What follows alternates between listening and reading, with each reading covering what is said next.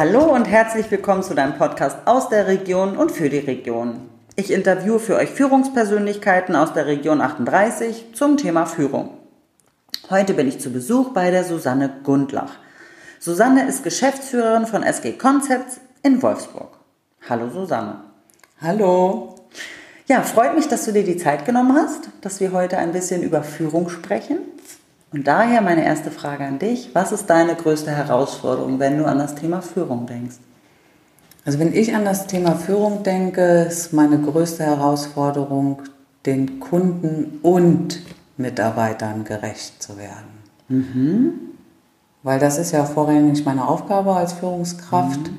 ähm, zu sehen, dass es meinen Mitarbeitern gut geht, aber zeitgleich natürlich auch die Aufträge der Kunden bestmöglich, termingerecht erledigt sind. Mhm. Und da wir als Kreativagentur immer sehr, sehr kurzfristige Deadlines haben, okay. ist das eine ja, teilweise wirklich schon schwierige Herausforderung. Okay. Und dann hat man ja auch immer noch das Phänomen, dass man Leistungsträger hat, die die Arbeit ansaugen. Mhm. Ähm, das bedeutet, dass die anderen nicht, die sind auch gut, aber mhm. es kristallisiert sich immer raus, dass du zwei, drei Leistungsträger hast. Und ähm, da ist es dann auch schwierig, ähm, dann auch wirklich zu sagen, so Moment mal, nee, du kommst mal Freitag nicht oder du gehst mal früher. Mhm. Ähm, also sie auch zu schützen vor ja. zu viel Arbeitsvolumen. Genau, mhm. genau. Ja, also ich meine, die Arbeit macht ja Spaß. Ne? Das mhm. wäre ja auch schlimm, wenn nicht. Ja, ne? aber das stimmt. Ähm, ähm, es ist, ich kann das ja schon verstehen, zumal ich ja auch mit einem schlechten Vorbild vorangehe. Ich arbeite ja auch selbst sehr viel. Mhm. Ähm, aber ich sage auch immer. Schön, dass du da so ehrlich bist. ja, also definitiv zu viel arbeite ich. Ähm, aber ich habe mich damals auch selbstständig gemacht mit der Frage, ob ich das auch machen würde, wenn ich kein Geld dafür kriege. Mhm. Und das konnte ich bejahen und dann habe ich gesagt, okay, alles klar, dann kannst du gründen, dann ist das ja Hobby. Ja. Ähm. Stimmt, ich erinnere mich, als wir uns das erste Mal hier getroffen haben, hast du davon auch gesprochen und dass ja. du auch uh, The Big Five for Life gelesen hast. Genau, The ja. Big Five for Life, genau. Ja, ein sehr großartiges Buch. Sollte, äh, also äh, Empfehlung, Buchtipp an alle, ähm, unbedingt lesen. Ja, ähm, absolut weil das äh, nivelliert schon sehr, sehr viel und hinterfragt auch sehr, sehr viel. Mhm. Um, also warum mache ich Dinge? Mhm. Und habe ich die dann auch wirklich, mache ich sie, weil ich sie gerne mache oder mache ich sie aus anderen Motiven, die vielleicht nicht so klug sind? Ja, ich finde auch das äh, Café am Rande der Welt einfach mhm. so schön. Ja. ja. Genau. Ganz viel Tiefgang, ganz viel Reflexion. Genau. Warum bin ich eigentlich hier? Warum mache ich das? Genau. ja. Ja. Jetzt habe ich dich rausgebracht, sorry. nee, wir waren bei Kunden und Mitarbeitern, ja. glaube ich, ähm, gerecht zu werden. Ähm, ja, also es ist auch anders geworden. Ich will nicht sagen schwieriger oder besser oder schlechter, mhm. es ist eben anders geworden ich meine, ich bin seit 2002 auf dem Markt. Ähm, früher war das so, also wenn wir zum Beispiel eine Firmenpräsentation gemacht haben, eine mhm. PowerPoint, mhm. Ähm, dann hat uns der Kunde eben eine PowerPoint rübergegeben, hat gesagt, so mach die mal hübsch. Mhm. Dann haben wir uns ein Gestaltungskonzept entwickelt, ähm, nochmal anhand des Corporate Designs. Wenn es kein Corporate Design war, gab, gut, dann hat man das dann eben auch mitgemacht, Logo, Farben definiert und so weiter. Und hat man es hübsch gemacht und rübergeschickt. Mhm. So, das, die Zeiten sind meiner Meinung nach vorbei.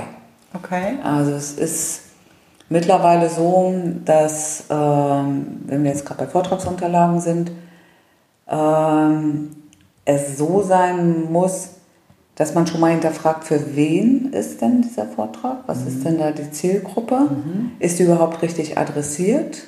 Mhm. Ähm, ist es das, was der Kunde eigentlich sagen will? Oder ist es das, dass er jetzt irgendwo von irgendwo anders her die Folien hat? Ist die Präsentationsreihenfolge die richtige? Also es wird verlangt, oder um eine vernünftige Leistung abzugeben, muss ich mich mit den Inhalten der Präsentation auseinandersetzen, sie verstehen mhm. und mich dann in die Lage von dem Auftraggeber versetzen und in die Lage von der Zielgruppe versetzen. Okay. Bedeutet, ihr habt, macht sehr viel mehr Beratung, mhm. als es früher war. Auf jeden Fall.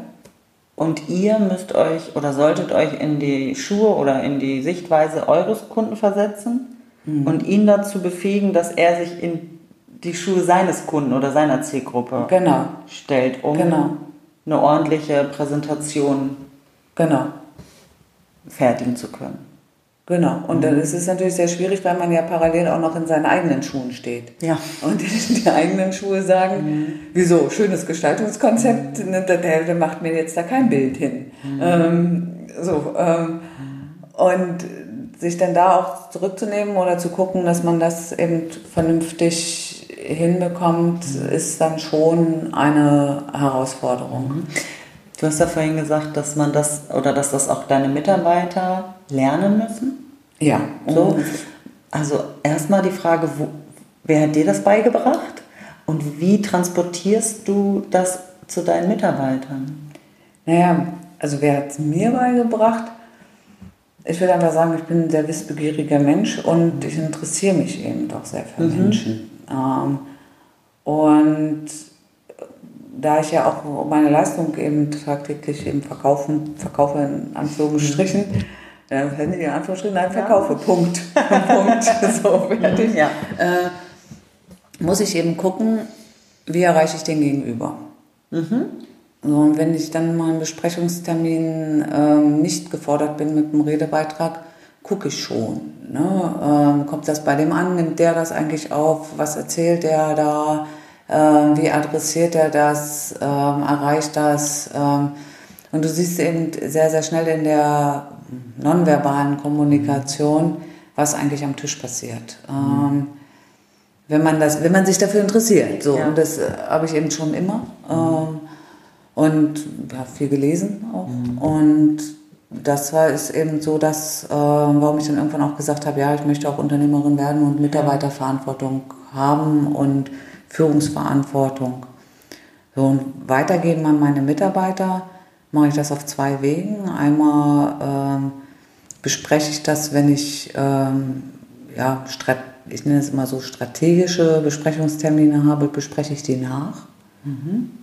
Also, dass wir uns hier dann, sobald wir in der Firma sind, nochmal zusammensetzen, mhm. nochmal drüber reden, was hat er gesehen, was habe ich gesehen. Mhm.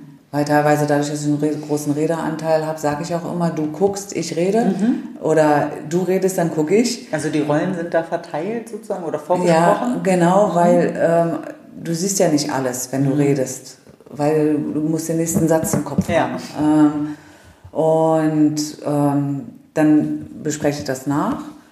Und dadurch, dass ich sie dann eben mitnehme zu Besprechungsterminen und dann eben auch nach und nach ähm, mich dann rausnehme, weil das, das funktioniert nicht. Wir hatten am Anfang mal probiert, dass wenn, wenn ich zu zweit oder auch sogar zwei Mitarbeiter mit habe, ähm, dass ich dann nichts sage mhm. und die beiden reden. Mhm. Das funktioniert nicht, weil der Kunde mich adressiert. Okay. Automatisch. Mhm. mhm. Den Augenblick, wo ich im Raum sitze, mhm. adressiert der mich. Mhm. Ähm, deswegen gehen die dann alleine. Ja. Aber es geht, auch das, das eine gute Reflexion. Genau das funktioniert nicht. Ja. Ne? Also mhm. ein Mitarbeiter kann anfangen, der kann reden, die erste Rückfrage geht auf mich. So ticken wir. Und das, das ist, halt die ranghöchste. Ja, aber das ist eben schwierig, mhm. weil manchmal ist es ja auch gar nicht sinnvoll, dass diese Frage an mich mhm. gibt. Weil ich habe ja die Präsentation, ja, ich habe sie gesehen, ich habe mhm. sie vorbesprochen, klar. Ne? Mhm. Also das ist schon wichtig, weil ich auch den Erstkontakt mit dem Kunden habe, mhm. dass ich nochmal drauf gucke, bevor wir das dann eben dem Kunden verschicken. Ja. Aber ich habe es ja nicht gemacht und diese ganzen Gedankengänge, warum und weshalb da was da ist und was dort ist, das macht ja der Mitarbeiter. Mhm. Und der kann ja teilweise viel, viel tiefer antworten mhm. als ich. Mhm. Naja, aber ja, okay. Ja, und ähm, so probiere ich das eben zu vermitteln. Mhm.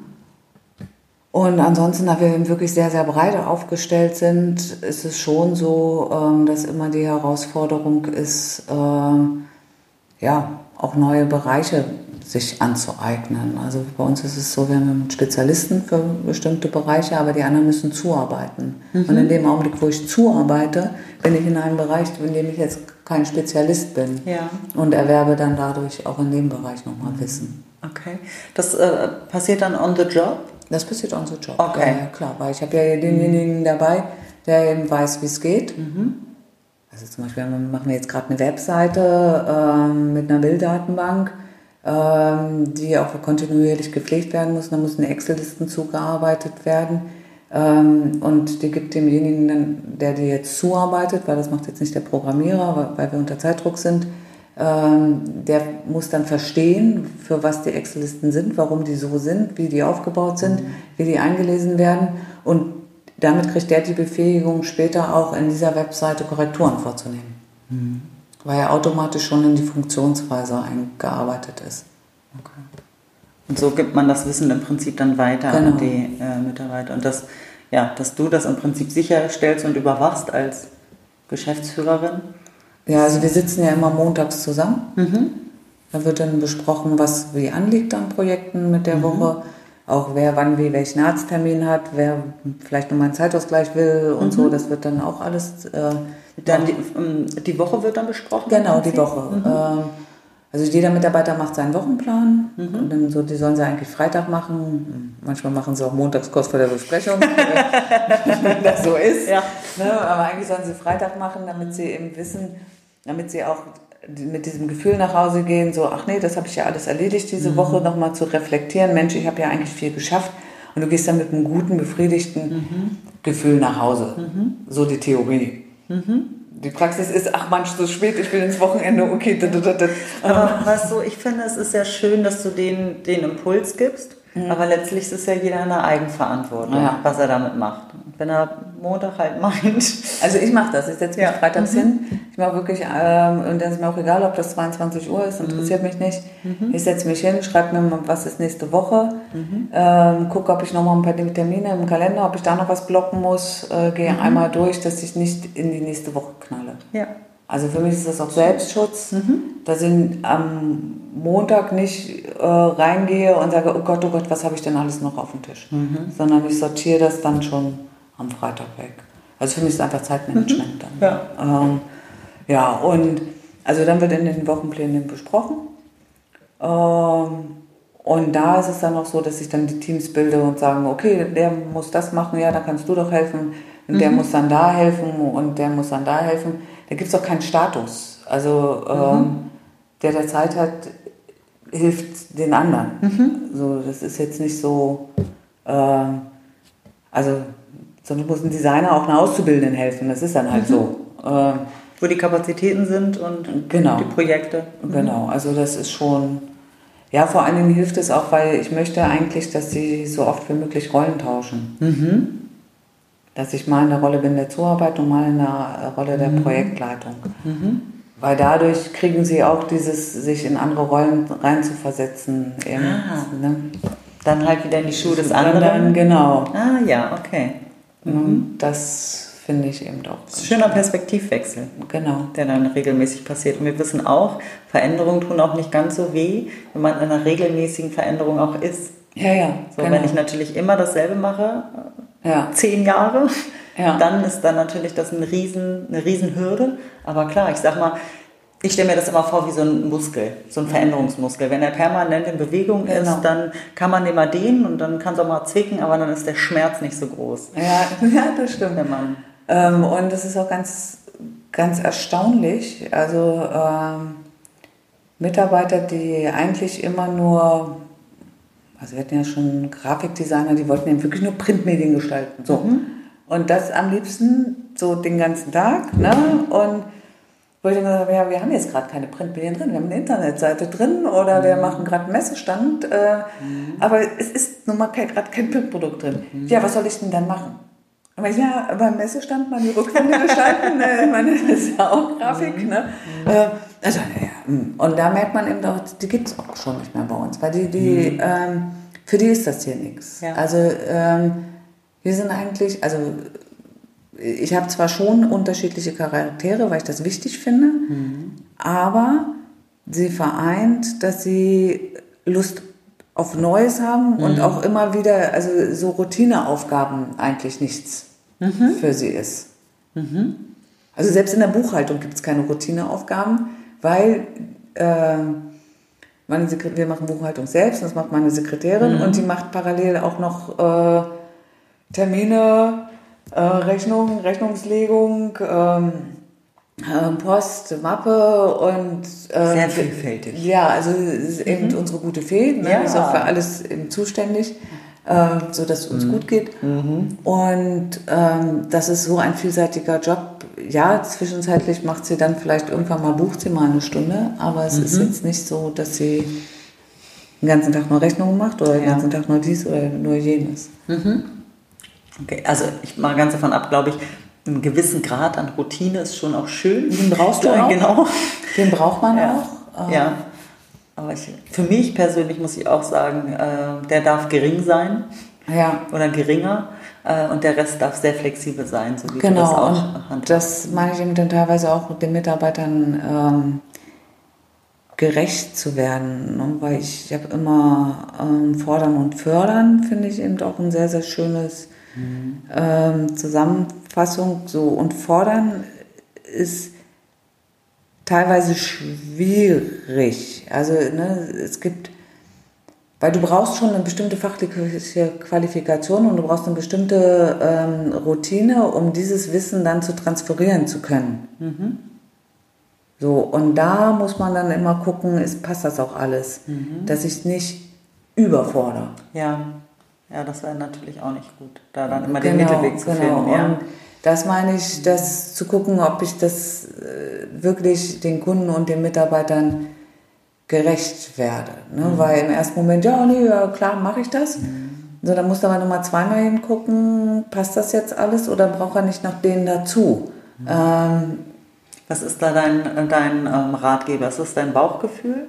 Im Grunde mein Bauchgefühl und ähm, nachfragen, wie weit der Stand der Dinge ist. Also, gut, ich habe Mitarbeiter, die sind jetzt 10, 12 Jahre, da weiß ich, wie die sind.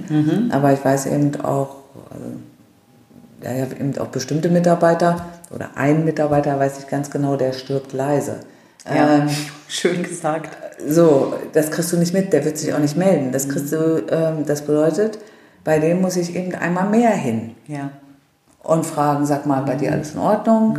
Kriegst du das hin? Wollen wir einmal drüber reden? Brauchst du ein Feedback? Wie sieht es denn aus? Äh, so, und dann äh, können sie auch wieder weitergehen. Und dann dabei dann auch, ja, dann auch zu gucken, dass man sich dann eben auch zurücknimmt, ist dann eben auch immer schwierig. Das ist das, woran ich noch arbeiten und lernen muss. Macht sie ja auch. Ja. Ähm, weil ähm, es muss ja auch Raum sein für deren Idee. Weil was ich auf gar keinen Fall will, ist, dass hier nur meine Ideen umgesetzt werden. Weil diese, dann ist die Firma nur so gut, wie ich bin. Ja, und das ist, ich will aber, dass die Firma so gut ist wie die Summe aus aller Ideen und aller Mitarbeiter, die hier arbeiten.